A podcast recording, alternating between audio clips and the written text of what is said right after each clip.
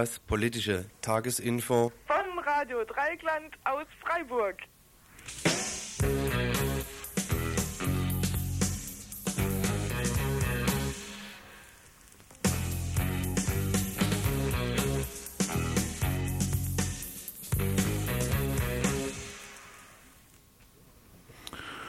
Ja, guten Abend, liebe Hörerinnen und Hörer. Im Studio begrüßen euch Christoph, Ralf und Joachim zum Freitagsinfo am 2. März des Jahres 1990 Anno Domini. Falls ihr uns anrufen wollt und Kritik und Anregungen oder euren Kommentar zur Sendung zu, zu geben wollt, hier unsere Telefonnummer. In Freiburg 0761 28 031. Ja, die Themen heute. Die überraschende Wende im Startbahnprozess. Drei Verfahren werden abgetrennt. Göttingen und kein Ende. Eine Rückschau auf die Geschichte einer kriminellen Vereinigung. Gorbatschow for President. Eine Einschätzung der jüngsten Entwicklungen in der Sowjetunion. Der IWF und die Dritte Welt. Vier Beispiele sozialer Brennpunkte durch Schuldenpolitik. Und zuletzt Uranabbau in Brasilien. Eine brasilianische Bürgerinitiative informiert über Gefahren des Uranabbaus.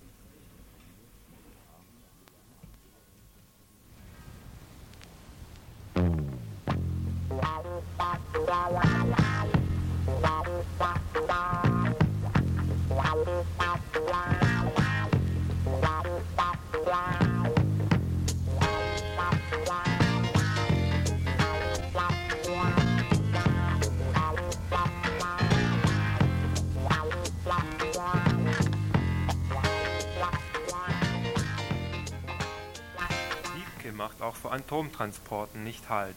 So fegte der Orkan gestern einen Transporter mit Radiopharmaka-Ladung von der Autobahn Würzburg-Fulda. Radioaktive Stoffe seien bei dem Unfall nicht ausgetreten, meldet die Polizei. Wenn dieser Fall noch einmal glimpflich ausging, so zeigt er doch, wie groß die Gefahr eines Unfalls für solche Transporte mit radioaktiver Ladung sind, die bei jedem Wetter kreuz und quer durchs Land rollen. Greenpeace spricht von 400.000 Transporten pro Jahr. Durchs Dreieckland rollen derzeit besonders viele der hochradioaktiven Frachten. Sie gehen zurück in die Schweiz, die ihren Atommüll in England und Frankreich aufarbeiten lässt. Auch das besonders brisante Plutonium wird derzeit auf seinem Weg in die Schweiz und nach Italien durch Freiburg gekarrt. Axel Mayer vom Grünen Büro Emmendingen wundert sich in diesem Zusammenhang, dass die Stadt, nachdem sie sich gegen Wühl und Fessenheim gewandt hat, in diesem hochbrisanten Fall tatenlos bleibt. Die Verantwortlichen der Bundesregierung seien sich der tödlichen Gefahr längst bewusst, heißt es in einem Greenpeace-Bericht. Darin ist nachzulesen, dass das der amerikanischen Atomindustrie nahestehende Power Research Institute in einer Risikoanalyse zum Ergebnis kam, dass die strahlenden Frachten die jeden Augenblick übers Land und Meer wandern, den größten Beitrag zum Gesamtrisiko der Atommüllentsorgung leistet. Die Verantwortlichen selbst sind sich über ihre Taten also sehr wohl bewusst.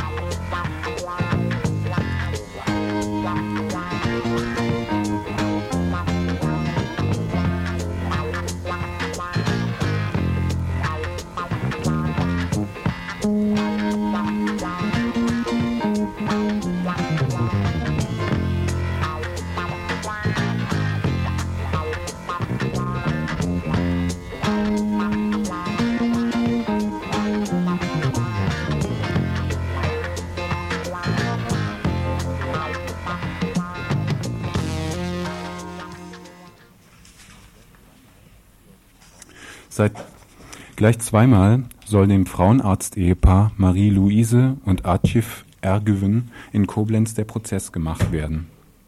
Staatsanwaltschaft, die Staatsanwaltschaft dem, wirft dem Arzt vor, in 79 Fällen gegen geltendes Recht verstoßen zu haben.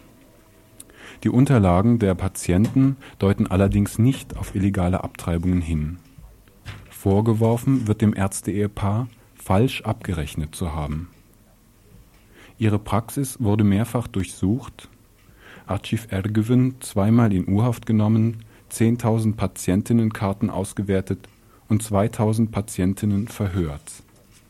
Die Befragungen der Patientinnen gestalteten sich als widerliche, frauenverachtende Prozedur. Die Staatsanwälte fragten in ihren Fragebögen für Zeuginnen bei Schwangerschaftsabbrüchen zum Beispiel Wäre ein unterhaltspflichtiger Vater vorhanden gewesen? Wurde über eine Adoption nachgedacht? Wenn nein, warum nicht? Wer war die treibende Kraft? für die Durchführung des Abbruchs. Würde die Zeugin noch einmal abtreiben? Um es noch einmal klarzustellen, es geht bei diesem Prozess nicht um illegale Abbrüche. Es geht um Rechenfehler bei der Abrechnung mit den Krankenkassen. Ein Vergleich mit Memmingen scheint da weit hergeholt zu sein. Doch Gericht und Staatsanwaltschaft wollen 350 Frauen, die abgetrieben haben, als Zeuginnen vor den Richter und so vor die Kameras der Regenbogenpresse zerren. Rein rechtlich steht die Anklage allerdings jetzt schon auf tönernen Füßen. Bis jetzt ist noch nicht klar, um wie viel genau das Ehepaar die Krankenkassen geprellt haben soll. Die Verteidiger meinen sogar nachweisen zu können, es gäbe auch Rechenfehler zugunsten der Kassen, die weit höher liegen. Am nächsten Mittwoch wird der Prozess fortgesetzt und es ist zu befürchten, dass die professionellen Lebensverwalter erneut zuschlagen.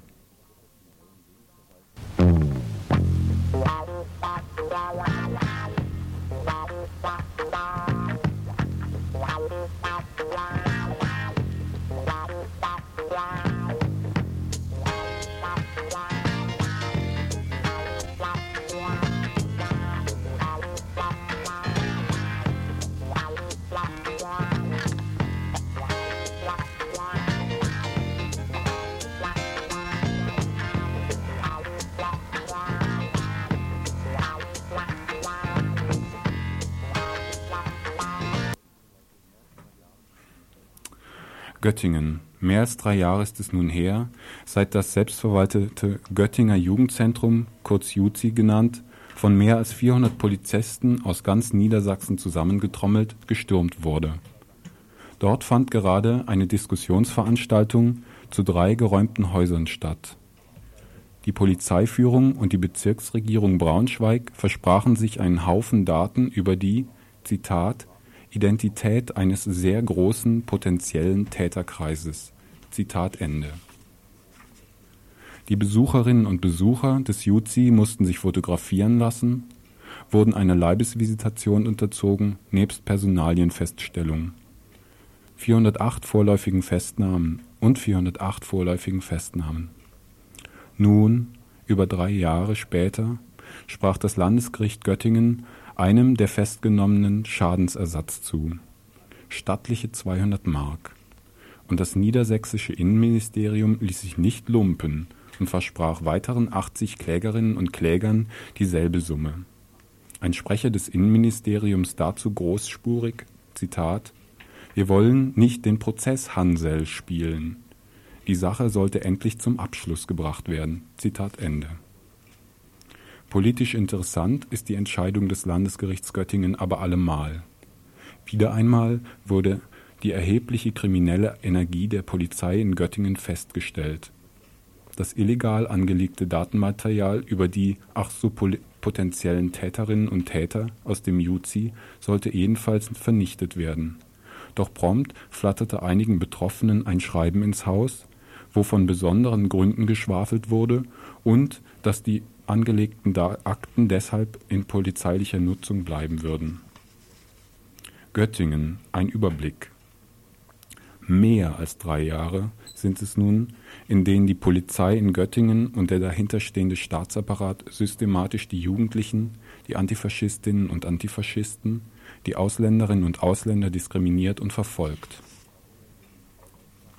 Wo, die, die sogenannte, wo der sogenannte Auftrag für Ruhe und Ordnung zu sorgen so ausgefüllt wird, dass einerseits Rechtsradikale Brand stiften können, andererseits Treibjagden auf Demonstrantinnen und Demonstranten und Tränengasorgien in der Göttinger Innenstadt an der Tagesordnung sind. Anfang November forderten die Gepflogenheiten der Polizei in Göttingen ein Todesopfer. An weitreichende personelle Konsequenzen wurde zu keinem Zeitpunkt gedacht. Nach einer Trauerfeier für die getötete Conny provozierte die Polizei wieder vor dem Jutzi schwere Schlägereien. Eine neue Treibjagd konnte veranstaltet werden. Nun musste Innenminister Stock, CDU, wieder einmal eingestehen, dass seine Cowboys und Revolverhelden, seine vielgeliebte Schlägertruppe, auch damals am 1. Dezember 86, Zitat, rechtswidrig gehandelt hat. Ein Fall für den Staatsanwalt also, dazu fällt mir ein, Paragraph 129.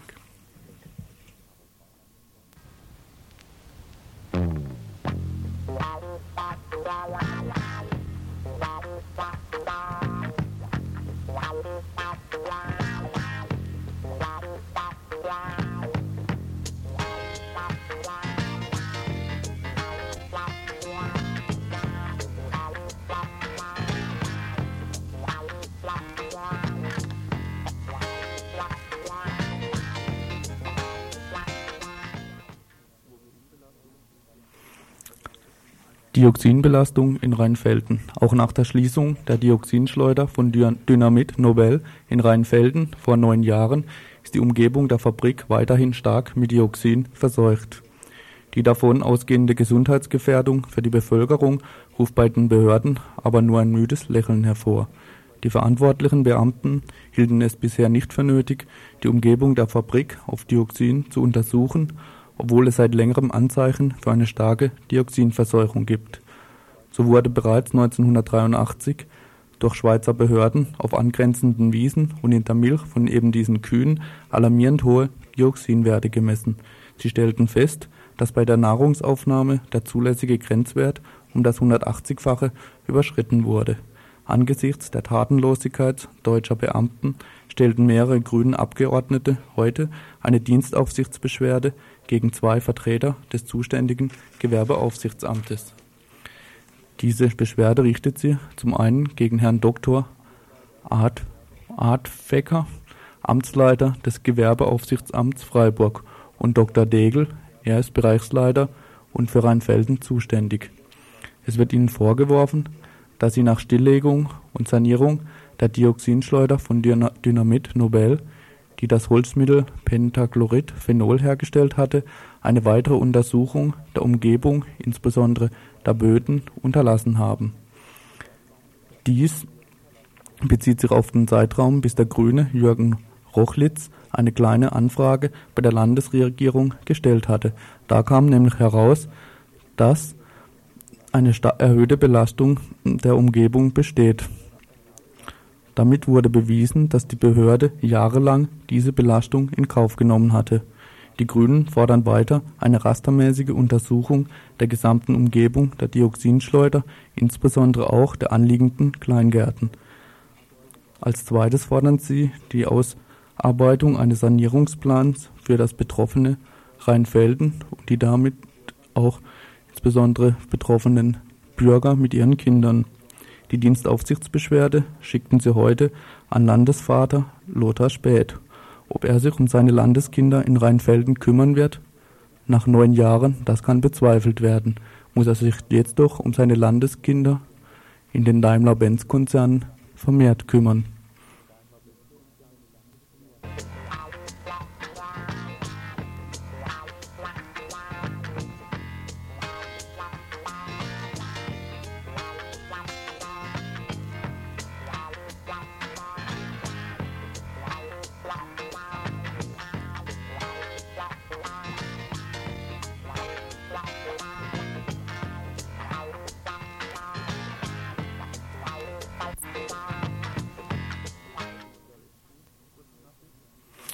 So, jetzt zu unserer letzten Kurznachricht. Und zwar kamen heute gerade die neuesten Wahlergebnisse aus Nicaragua hereingeflattert. Zwar an der endgültigen Wahl gibt es nichts zu deuteln. Die UNO hat 55,2% der Stimmen. Die FSLN, die Partei der Sandinisten, hat 40,8 Prozent der Parteien. Interessant sind jedoch die Stimmenauszählungen in den einzelnen Regionen von Nicaragua. So ist die Region 1 Esteli, Nueva Segovia und Madrid. In dieser Region hat UNO und FSLN genau dieselbe Stimmenzahl mit 47,9 Prozent der Stimmen. Eine weitere interessante Region dürfte vielleicht Managua sein, da auch in der Hauptstadt die UNO gewonnen hat mit 51,8 Prozent der Stimmen. Die Sandinisten bekamen dort nur 44,4 Prozent der Stimmen.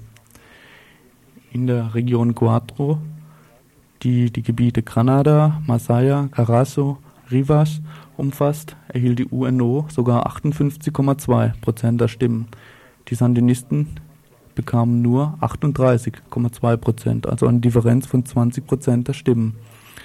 In der Region Cinco, die die Städte Crontales, Boaca, Nueva Guinea, Rama, Bocana de Palmas und El Almendro umfasst, bekam die UNO sage und schreibe 67,8 Prozent der Stimmen. Die Sandinisten gingen mit 27,8 Prozent der Stimmen baden. Auch in der Region Seis, die Matagalpa und Chinoteca umfasst, bekam die UNO 58 Prozent der Stimmen. Die Sandinisten mussten sich mit 36,6 Prozent der Stimmen begnügen.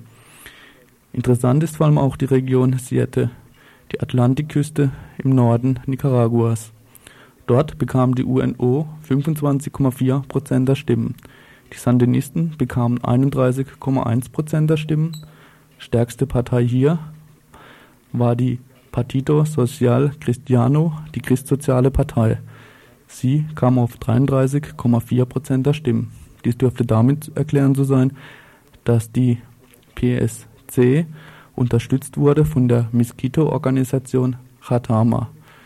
Die Organisation der Mosquito-Bewohner konnte selbst nicht an den, Teilen, an den Wahlen teilnehmen, da sie selbst nicht zugelassen war.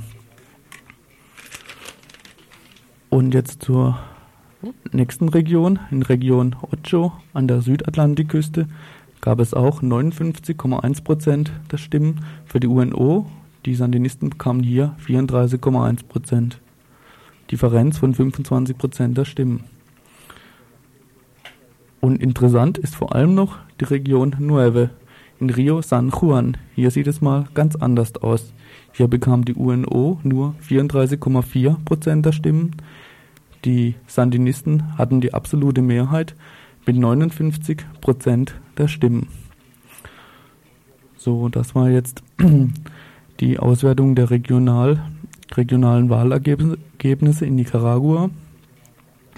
Mehr möchte ich jetzt mal nicht dazu sagen, da ja schon die ganze Woche viel über die Wahl in Nicaragua berichtet wurde und ich davon ausgehe, dass diese Wahlergebnisse sicher genauer analysiert werden in den nächsten Internationalismus-Sendungen.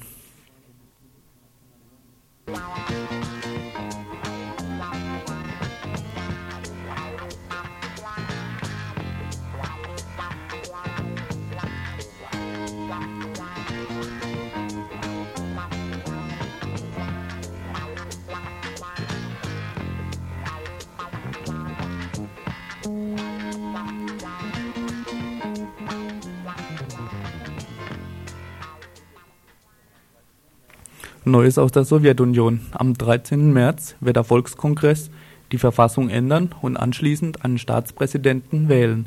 Der wird natürlich Michail Gorbatschow heißen. Noch vor kurzem schien der Stuhl des Michail Gorbatschow zu schwanken. Eingeweihte befürchteten, der sowjetische Staatschef werde das Jahr 1990 nicht heil überstehen. So gab sein neuester Streich, nämlich sich selbst zum Präsidenten der Sowjetunion aufzuschwingen, Anlass zu Spekulationen. Flucht nach vorn in die Machtfülle eines Diktatoren oder zielstrebiger Schritt hin zu einem Mehrparteiensystem mit parlamentarischer Opposition. Letzteres scheint zuzutreffen. Ich sprach über die Hintergründe von Gorbatschows Initiative mit dem Autor des Buchs Glasnost und Perestroika und Ostexperten Wieland Zademach. Also seine Situation äh, scheint dann gefestigter zu sein ja, jetzt. genau. Ähm, Die ist so gefestigt, dass er jetzt äh, stark genug ist, die Rolle der KPDSU zurückzudrehen auf das, was sie eigentlich sein soll, nämlich äh, quasi Ideengeber und nicht Aufsichtsorgan. Im Gegensatz zum Dezember haben inzwischen alle Apparatschicks in der UdSSR begriffen, wohin ein Zurückdrehen der äh, Entwicklung führen würde, nämlich zu rumänischen Verhältnissen.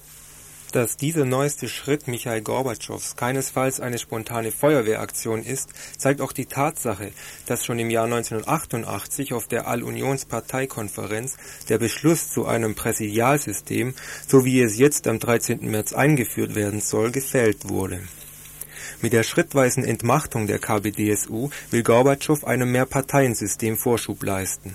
In diesem System soll auch eine starke parlamentarische Opposition ihren Platz haben. Doch erhofft sich Gorbatschow auch mehr Bewegungsfreiheit, wenn er als Präsident den Vorsitz der Partei abgeben kann und nicht mehr einen Großteil seiner Energien auf die Auseinandersetzungen im Zentralkomitee verwenden muss einen entscheidenden Schlag gegen die Bremserfunktionäre sieht Wieland Sademach in den Kommunalwahlen, die in den kommenden vier Monaten in der gesamten Sowjetunion durchgeführt werden. Also man könnte das unter dem Stichwort sagen, die Revolution von oben erreicht allmählich die Basis. Ah, ja. Weil die Basis merkt, es gibt keine Alternative zur Perestroika, auch wenn sie lange dauert. Und die, die noch bremsen, was die Basis oft nicht merkt, das sind die Funktionäre. Und die werden jetzt in den Kommunalwahlen ausgewechselt zum großen Teil. Und dann ist eigentlich der Weg frei zu einer schnelleren Verwirklichung der Perestroika. Dann hat Gorbatschow aber auch keinen Entschuldigungsgrund mehr, dass es so lange dauert. Das bedeutet, dass Gorbatschow es in den kommenden vier Jahren schaffen muss, seine Perestroika überzeugend durchzuführen. Denn nach dem Ablauf dieser ersten Amtsperiode als Präsident wird er sich den freien Wahlen durch das sowjetische Volk stellen müssen. Doch wohin will Gorbatschow die Sowjetunion bringen? Für Wieland Sademach zeichnet sich ein freier Bund unabhängiger Staaten ab, aus dem sich die einzelnen Staaten, wie zum Beispiel das Baltikum, lösen können, wenn sie dem Verband der Sowjet Sowjetunion nicht angehören wollen. Er ist allerdings überzeugt, dass sich ein loser Verband mit einer gemeinsamen Infrastruktur als viel vorteilhafter für die einzelnen Staaten herausstellen wird als eine Selbstständigkeit gegen Moskau das Auseinanderbrechen der Sowjetunion somit also nicht zu befürchten ist. Abschließend ging ich in meinem Interview noch auf die Bündnisproblematik ein. Zur Frage der Mitgliedschaft Westdeutschlands in der NATO äußerte sich Wieland Sademach überraschend positiv. Seiner Ansicht nach sieht auch die Sowjetunion im Beibehalten der beiden Bündnissysteme einen Stabilitätsfaktor, der vorerst nicht verzichtbar sei. Ich bin sogar überzeugt davon, dass Gorbatschow im Falle einer schnellen Wiedervereinigung, also wenn es so passieren sollte, wie man befürchtet, dass es ein sehr schneller Anschluss nach der Wahl im März sein wird, dass er dann sogar ganz dankbar ist, wenn das gesamte Deutschland zunächst in der NATO bleibt, allerdings ohne dass Soldaten äh, den Boden der DDR betreten und auch die Russen noch bleiben können. Der Lärm im Hintergrund des Telefongesprächs stammt übrigens nicht aus dem Büro des Herrn Zademach, sondern dieses Mal direkt aus dem Studio.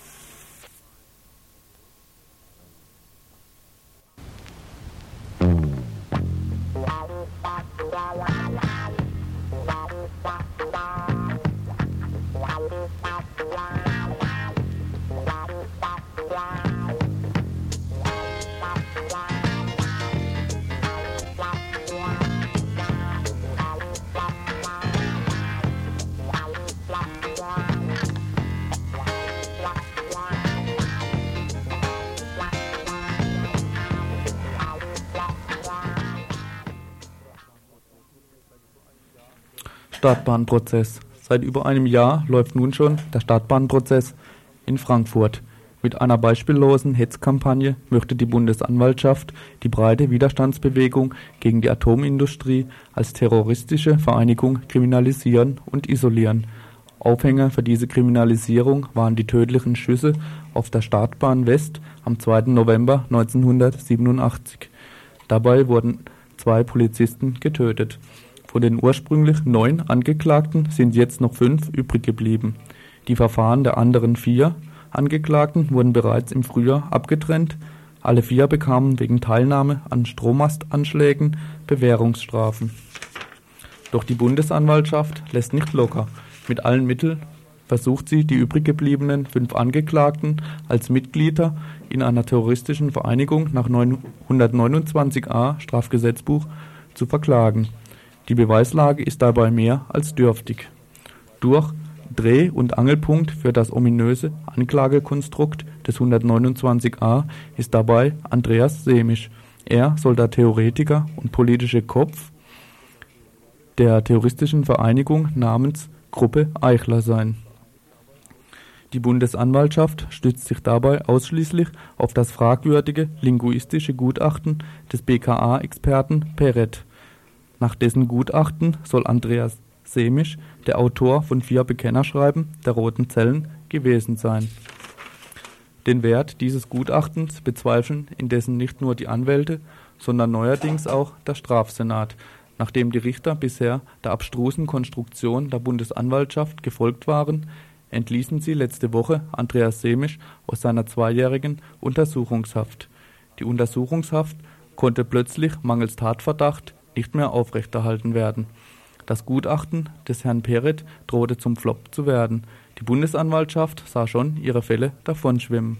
In höchster Not stellte die Bundesanwaltschaft den Antrag, über die Notwendigkeit eines weiteren linguistischen Gutachtens zu befinden.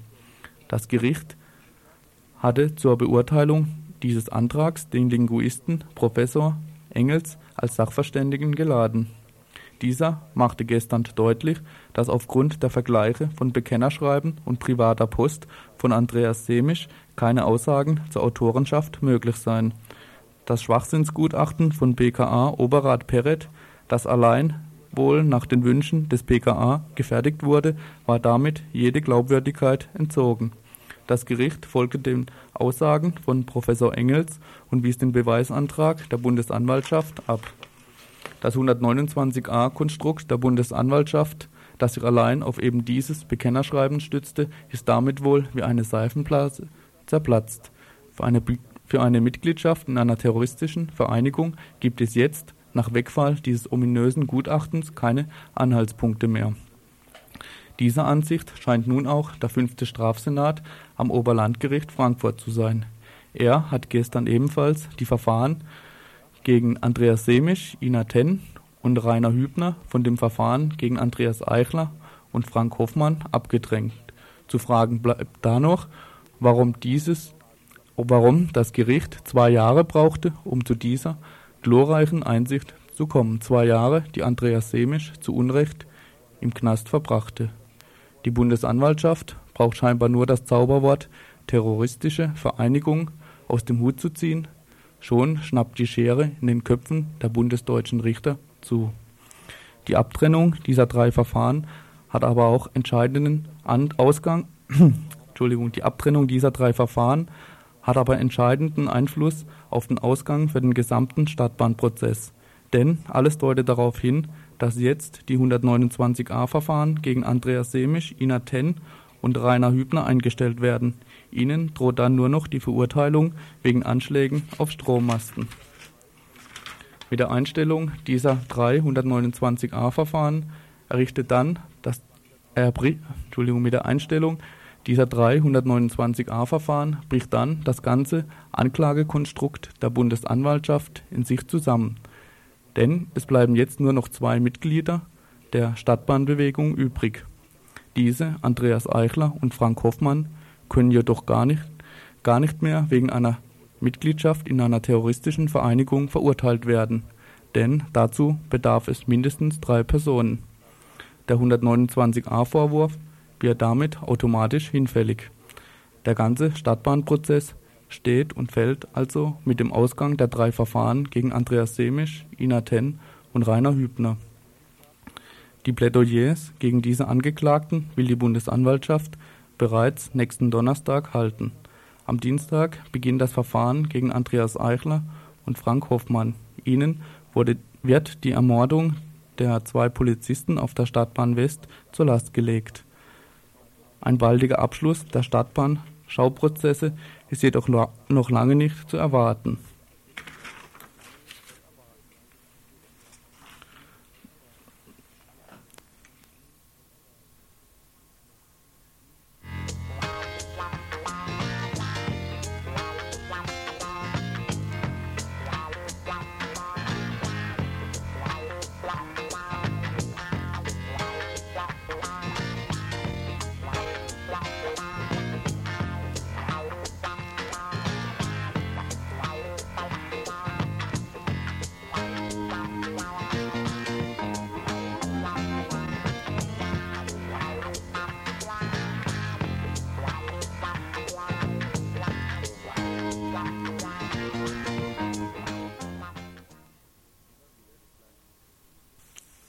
Immer wieder die gleichen Meldungen. Der Internationale Währungsfonds und das internationale Kapital provozieren Proteste, Rebellionen, Aufstände und setzen zugleich Bullen und Militär ein, um diese Proteste und Rebellionen zu zerschlagen. Heute vier Beispiele. Beispiel 1 Argentinien. Nachdem bereits im letzten Jahr heftige Proteste die damalige Regierung von Raúl Alfonsín in Bedrängnis brachte, Proteste gegen die soziale und wirtschaftliche Misere, die dem Land vom Internationalen Währungsfonds verordnet worden ist, beginnen sich diese Proteste jetzt erneut Gehör zu verschaffen. In Rosario zum Beispiel sind erneut Menschen auf die Straße gegangen. Nach den hier in den Zeitungen, in den Medien bekannten Meldungen wurden Lebensmittelgeschäfte leergeräumt, aber diesmal sei von den Bullen auch geschossen worden. Der Provinzgouverneur hat als Sofortmaßnahme gleich weitere 300 Bundesbullen in die Stadt Rosario geschickt. Bei den Hungerunruhen vor neun Monaten waren damals mindestens 15 Menschen ums Leben gekommen. Beispiel 2 Venezuela. Auch dort haben die Proteste eine längere Tradition. Ebenfalls vor genau einem Jahr kam es zu schweren Auseinandersetzungen zwischen den sozial Deklassierten und der bewaffneten Bullentruppe. Nunmehr finden seit Tagen in mehreren Städten Demonstrationen statt. Gegen die hohen Lebenshaltungskosten, gegen die Hungerpolitik, gegen die Inflationsraten. Geschäfte werden ausgeräumt, Fahrzeuge werden in Brand gesetzt. Plünderung nennt man das in der Gehirnwäsche-Medienwelt. Wer plündert aber was? Wird nicht schon lange, bevor sich Menschen das ihnen Zustehende holen, der Reichtum des Landes geplündert, die Arbeitskraft geplündert, das ganze Leben ausgeplündert? Und holen sich die Menschen dort eigentlich nur ein wenig von dem zurück, was sie sich immer haben nehmen lassen müssen? Sogar Schüler, so heißt es in der Meldung, hätten Lebensmittelgeschäfte ausgeräumt. Na und? Macht die Armut etwa bei Menschen unter 16 Jahren freiwillig Halt? Oder spart der IWF, der Internationale Währungsfonds, in seinen Programmen die Armen aus? Nein, doch eher genau umgekehrt. Die Armen sind immer die Zielscheibe. Und für Venezuela noch eine Meldung, die Ermittlung gegen korrupte Minister wurden von der Regierung in Venezuela eingestellt. Beispiel Nummer drei: Die Elfenbeinküste in Westafrika. Nach einer Woche sogenannter studentischer Unruhen, so berichtet die bürgerliche Mediokratur, sei es Ende Februar zu Ausschreitungen und Plünderungen gekommen. Wieder diese Sprache. Ausschreitungen und Plünderungen. Wer schritt aus und wer schreitet ein? Wer plündert aus und wer sackt ein? In den Armenvierteln der Hauptstadt Abidjan kamen mehrere Menschen um. Bei Ausschreitungen oder bei Einschreitungen? Jugendliche hätten Busse und andere staatliche Fahrzeuge angegriffen mit Steinen. Etwa 20 Menschen seien festgenommen worden. Andere hätten sich nach Straßenschlachten mit den Bullen in eine Kirche geflüchtet, wurden dann dort von den Bullen verprügelt und abtransportiert, obwohl ihnen freier Abzug zugesichert worden sei. Gründe für diese Proteste in der Elfenbeinküste gibt es auch genug, zum Beispiel der Luxus der Politiker. Erst jetzt nämlich versucht der Präsident dieses Staates mit Arbeitern und Arbeitgebern ins Gespräch zu kommen, so die Meldung. Er schlug vor, die Gehälter um 15 bis 40 Prozent zu kürzen. Und die Sanierung des Landes sei sein Ziel. Heute, nachdem er in den letzten 27 Jahren kräftig an der Ausplünderung verdient hat. Und schließlich Beispiel Nummer 4, Gabun. Noch ein Land in Westafrika, man kennt es kaum dem Namen nach. Dennoch größer als die BRD, jedenfalls die BRD in ihren jetzigen Grenzen. In Gabun leben aber nur 1,1 Millionen Menschen. Und der Präsident des Landes, Omar Bongo, gibt nun auch dem Internationalen Währungsfonds die Schuld dafür, dass es seit Wochen zu Massenstreiks in seinem Land kommt. Die Auflagen des Internationalen Währungsfonds haben zu den Protesten geführt. Die Auflagen des IWF, das sind in der Regel die bekannten Sanierungsmaßnahmen, die von Polen bis Chile alles erfassen möchte, um dem internationalen Kapital wieder zu Profit zu verhelfen. In dem kleinen Land mit den 1,1 Millionen Menschen hat es auch noch 32 verschiedene Ministerposten. Und die sollen jetzt auf sage und schreibe 28 heruntergekürzt werden. Für Gabon ist Erdöl das Hauptausfuhrgut aus dem Land. Das ist natürlich besonders krisenanfällig, bestimmen doch immer noch die größten Ölkonzerne, wie die Preise aussehen. Die sozialen Unruhen in dem Land hatten Mitte Januar mit studentischen Demonstrationen begonnen, denen sich dann bald Schülerinnen und Schüler anschlossen. Nachdem es zu Plünderungen, so die Basler Zeitung, gekommen sei, hätte die Armee eingegriffen. Die seit mehr als zwei Wochen streikenden gabunischen Arbeiterinnen und Arbeiter und Staatsbediensteten verlangen in erster Linie Lohnerhöhungen, bessere Arbeitsbedingungen und das Recht auf Bildung von Gewerkschaften. Auch die Lehrer streiken weiter und die meisten Schulen und Universitäten bleiben nach der Meldung aus der Basler Zeitung weiterhin geschlossen. Diese vier Beispiele als praktischer Ausdruck für die Politik des Internationalen Währungsfonds, aber auch als praktischer Ausdruck für Menschen, die sich gegen diese Bedingungen des Internationalen Währungsfonds zur Wehr setzen.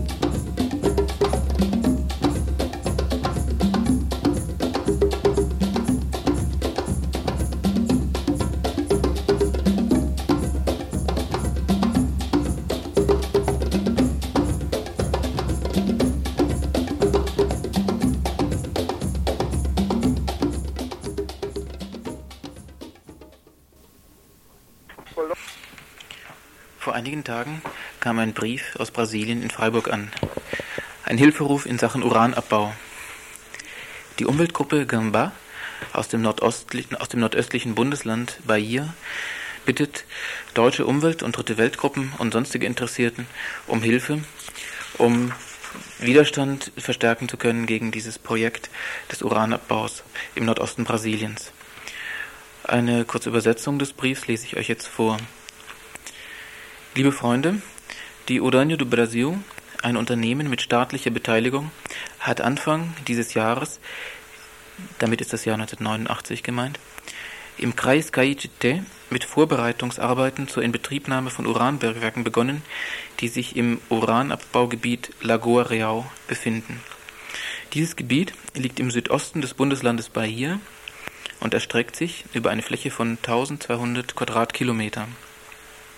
Darauf befinden sich insgesamt 32 Anomalien, und zwar entlang einer Strecke von 33 Kilometer in einem mittleren Abstand von 50 Kilometer von der Kreishauptstadt Caetité. Sechs der 32 Anomalien wurden bereits als abbauwürdig betrachtet. Bei der Anomalie Cachoeira liefen die Bauarbeiten für die Infrastruktur bereits an, Planierungsarbeiten, Bau von Zufahrtsstraßen, Installation von Förderband und Erzmühle, Dynamitlager, artesischer Brunnen, Büros etc. Damit noch in diesem Jahr die Förderung von 20.000 Tonnen Rohuran erfolgen kann. Nach Fachauskünften stellt das Urangebiet Lagoa Real eine der größten und bedeutendsten Konzentrationen von Uranlagerstätten Brasiliens und vielleicht der Welt dar. Zu dem dort gefundenen Typ von Lagerstätten finden sich bisher keine Parallelen in der Urangeologie der westlichen Welt. Man vergleicht diese Vorkommen mit denen in Kasachstan, UdSSR, Messungen, die von zwei Fachleuten durchgeführt wurden, beide von der Bundesuniversität Rio de Janeiro, an Felsen der Oberfläche der Anomalie Engenho wiesen Strahlungsdosen von 3 bis 10 Millirem pro Stunde auf. Die beiden Fachleute folgern daraus, dass es dort Strahlungspegel gibt, die über dem natürlichen liegen und dass es sich um einen äußerst gefährlichen äh, Ort handelt. Deshalb müssten die Arbeiter und die Anwohner auf die Risiken hingewiesen werden. Dies ist bisher nicht geschehen. Diese Bedrohung durch die Atomtechnik entwickelt sich mit der Komplizenschaft von Bundes-, Landes- und Kreisverwaltungen. Die brasilianische Bundesregierung hat soeben den Uranabbau und die Herstellung von Urankonzentrat einem Privatunternehmen der Firma Andrade Gutierrez übertragen und hat dabei die Bundesgesetzgebung missachtet, die dergleichen nur unter einer Reihe von Voraussetzungen zulässt, darunter eine Estudo de Impacto Ambiental, das heißt eine Umweltverträglichkeitsprüfung, UVP. Eine solche UVP wurde nicht durchgeführt. Dieser Verstoß gegen Gesetze und sogar Verfassung ist darauf angelegt, die Nutzung der Atomenergie unter allen Umständen aufrechtzuerhalten und zu erweitern und damit die brasilianischen Atomprogramme, das offizielle und das parallele, zu stützen, die das Land nicht benötigt und zu dem die Bevölkerung nicht befragt wurde. All dies ist umso absurder, wenn man weiß, dass Brasilien über enorme andere Energiequellen verfügt, dass es täglich 750.000 US-Dollar an Zinsen für die Kernkraftwerke in Angra dos Reis zahlt, dass es jährlich 30 Millionen US-Dollar für die Anreicherung von Uran ausgibt. Also ein Betrag, von dem man drei Jahre lang sämtliche Universitäten und Forschungseinrichtungen Brasiliens finanzieren könnte. Außer den wirtschaftlichen Problemen gibt es die Gefahren für die Umwelt.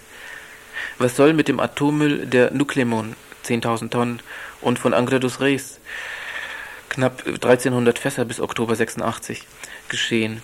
Was mit dem Müll von Poços de Cauda oder mit den medizinischen und industriellen Geräten, die ausrangiert wurden und oder bei denen Probleme aufgetreten sind? Auch die langfristige Gefährlichkeit radioaktiver Isotope nimmt die staatliche Politik keinerlei Rücksicht. Liebe Freunde, es ist daher wichtig, den Kampf auszuweiten gegen diese Technologie und gegen ein Verständnis von Wirtschaftswachstum, das auf Kosten der Umwelt und des Lebens geht. Freunde, wir hoffen auf eure Hilfe im Widerstand gegen dieses Verbrechen an der Umwelt und an zukünftigen Generationen.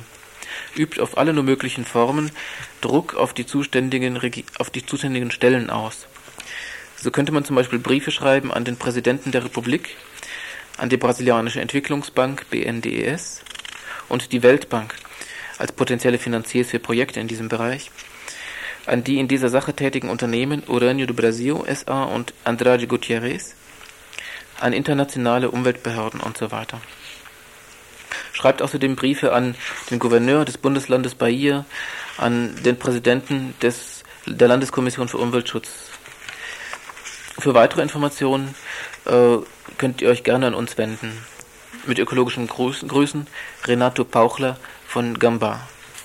Soweit der Brief der Umweltgruppe Gamba aus Brasilien. Für die Leute, die sich jetzt angesprochen fühlen und gerne dazu beitragen möchten, dass das Uran dort in der Erde bleibt, die Kontakt Kontaktadresse in Freiburg ist Bund für Umwelt und Naturschutz, Bund, Erbprinzenstraße 18, Georg Löser, Telefon 35254. Geworden.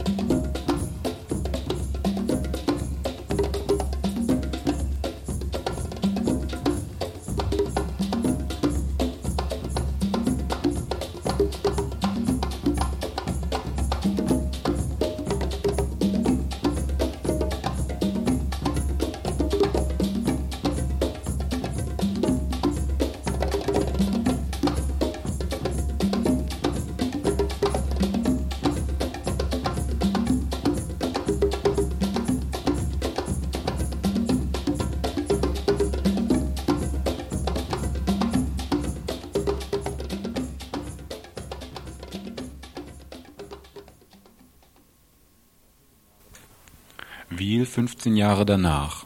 Unter diesem Motto steht eine Veranstaltung, die morgen am Samstag, den 3. März stattfindet. Aufgerufen dazu haben verschiedene Bürgerinitiativen. Axel Mayer erzählt, was da stattfindet. Es beginnt um 15 Uhr mit einem Spaziergang im Elsass in diesen Rheinauewald bei Markolsheim. Das heißt, da trifft man sich an der Informationstafel auf dem Platz hinter der Zollstation in Saasbach. Das ist also schon auf der, im Prinzip auf der anderen Rheinseite, auf der elsässischen Rheinseite. Da trifft man sich, um sich dieses Gelände anzuschauen. Und dann ganz wichtig, die Stadtzeitung hat gesagt, dass die Veranstaltung beginnt abends um neun. Das stimmt so nicht. Diese Veranstaltung beginnt 19.30 Uhr im Gasthaus zur Limburg in Saasbach. Begrüßung macht äh, der Bäckermeister aus Wiel, der Bernd Nössler, der vor 15 Jahren auch schon sehr aktiv war. Dann werde ich für die Bürgerinitiative Riegel was sagen, die Christa Reisner zum Thema Fessenheim und der Diplomphysiker Christian Küppers vom Öko-Institut wird nochmal einige Facts zum Thema Fessenheim beisteuern.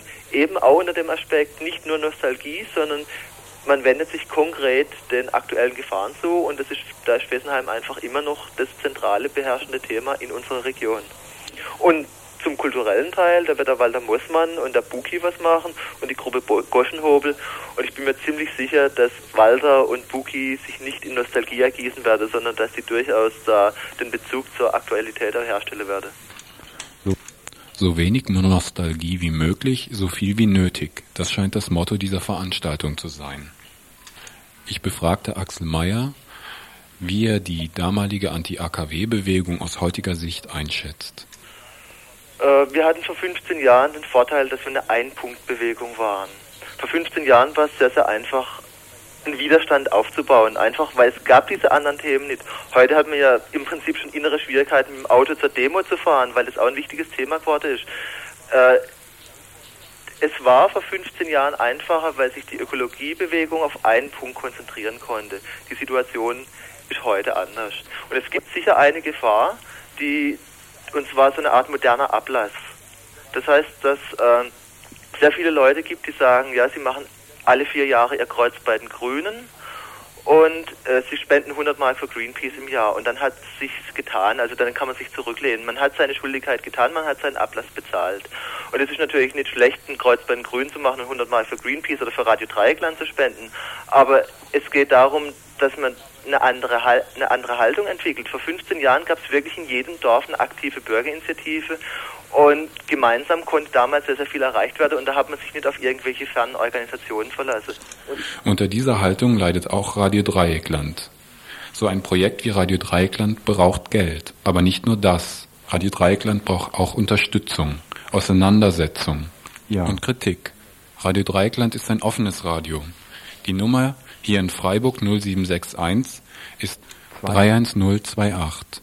Die Adresse Adlerstraße 12 hier in Freiburg. Ihr, die Hörerinnen und Hörer von Radio Dreieckland und andere interessierte Personen natürlich auch, ähm, seid eingeladen. Die Redaktionstermine der Redaktionen, die euch interessieren, findet ihr in den Publikationen von Radio Dreieckland, dem RDL aktuell meldet euch, beteiligt euch, ruft an. 31028 in der Adlerstraße 12. Radio Dreieckland braucht euch. Thank you.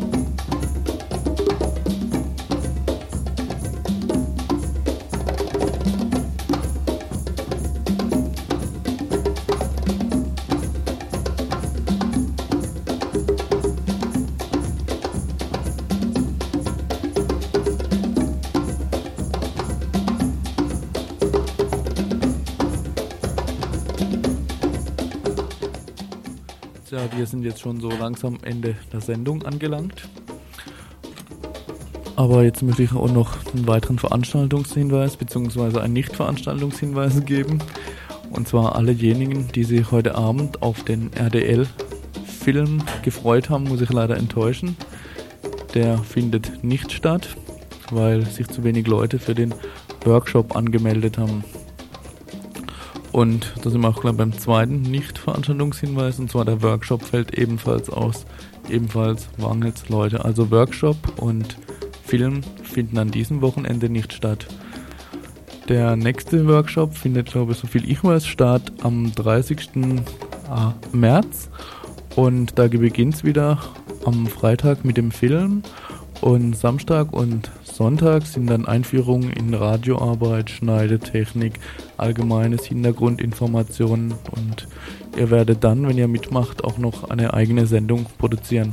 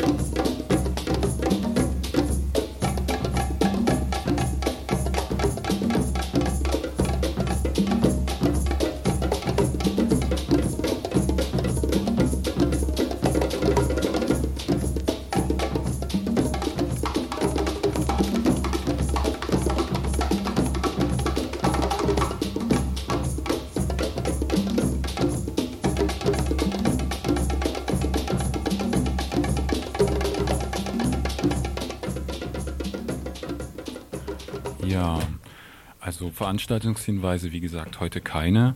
Ähm, was noch zu sagen wäre, ist schnell gesagt. Heute für die Sendung verantwortlich waren der Joachim, der Ralf und der Christoph. Ähm, ich hoffe, es hat euch ein bisschen Spaß gemacht, würde jetzt der Talkmaster sagen. Aber ich sage jetzt, das war das politische Tagesinfo von Radio Dreigland aus Freiburg.